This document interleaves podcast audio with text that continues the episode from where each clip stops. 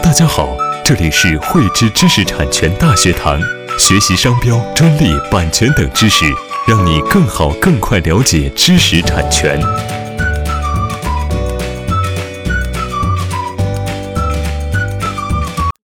汇知识力量，添智慧财富。大家好，我是汇知知识产权彭晓辉，今天与大家分享的主题是知识产权冠标如何保护企业的商业秘密。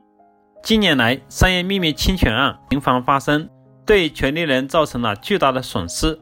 二零一七年，老干妈商业秘密泄露案引发了广泛关注。经过三个多月的侦查，贵阳市公安局。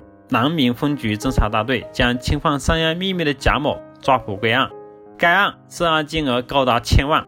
二零一七年十二月，百度以侵犯商业秘密为由，将百度前高级副总裁、自动驾驶事业部总经理王进及其所经营的美国景驰公司诉至北京知识产权法院，并索赔五千万。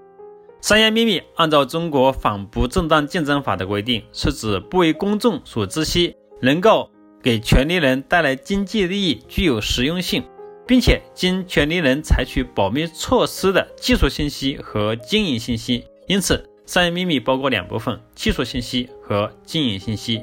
比如说，管理方法、产销策略、客户名单、货源情报等都属于经营信息；生产配方、工艺流程、技术诀窍、设计图纸等等都属于技术信息。构成商业秘密的四大要素有秘密性、价值性、实用性和保密性。知识产权冠标作为一套标准化的知识产权管理方案，对于提升企业的知识产权创造、运用、保护和管理能力有着极大的作用。知识产权管理规范对于商业秘密作出了如下的规定：四点二点二文件控制。知识产权管理体系体系文件是企业实施知识产权管理的依据，应确保。按照文件类别、秘密等级进行管理。六点一点三，人事合同通过劳动合同、劳务合同等方式对员工进行管理，约定知识产权权属、保密条款，明确发明创造人员享有的权利和负有的义务，必要时约定经验限制和补偿条款。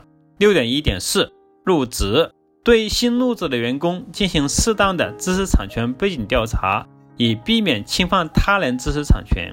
对于研究开发等与知识产权关系密切的岗位，应要求新入职的员工签署知识产权声明文件。